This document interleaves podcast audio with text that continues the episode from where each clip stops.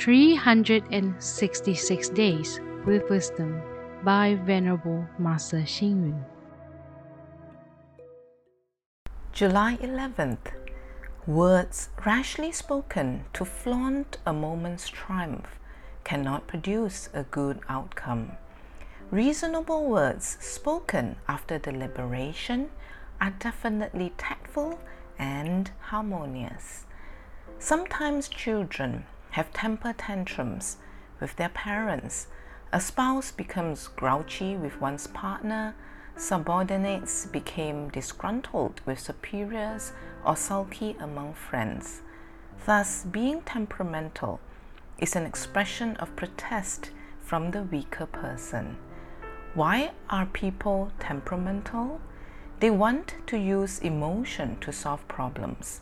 However, it is a bad habit and cannot solve problems.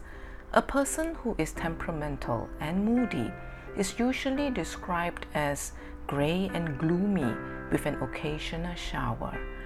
Once a person becomes moody, his speech is unreasonable, his life has no established routine, he ignores righteous sensibilities, and he cannot maintain his fine and happy image.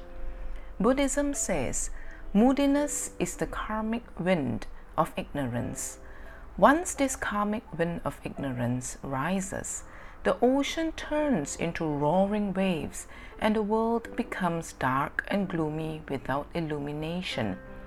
True human nature is covered and hidden, and true principles are distorted. The harm from moodiness is actually immense.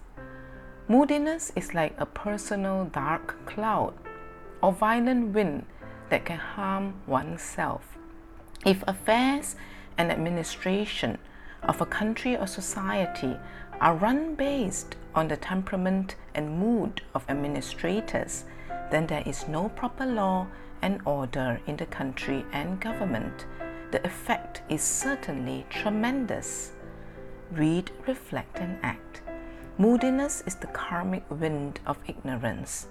Once this karmic wind of ignorance rises, the ocean turns into roaring waves and the world becomes dark and gloomy without illumination.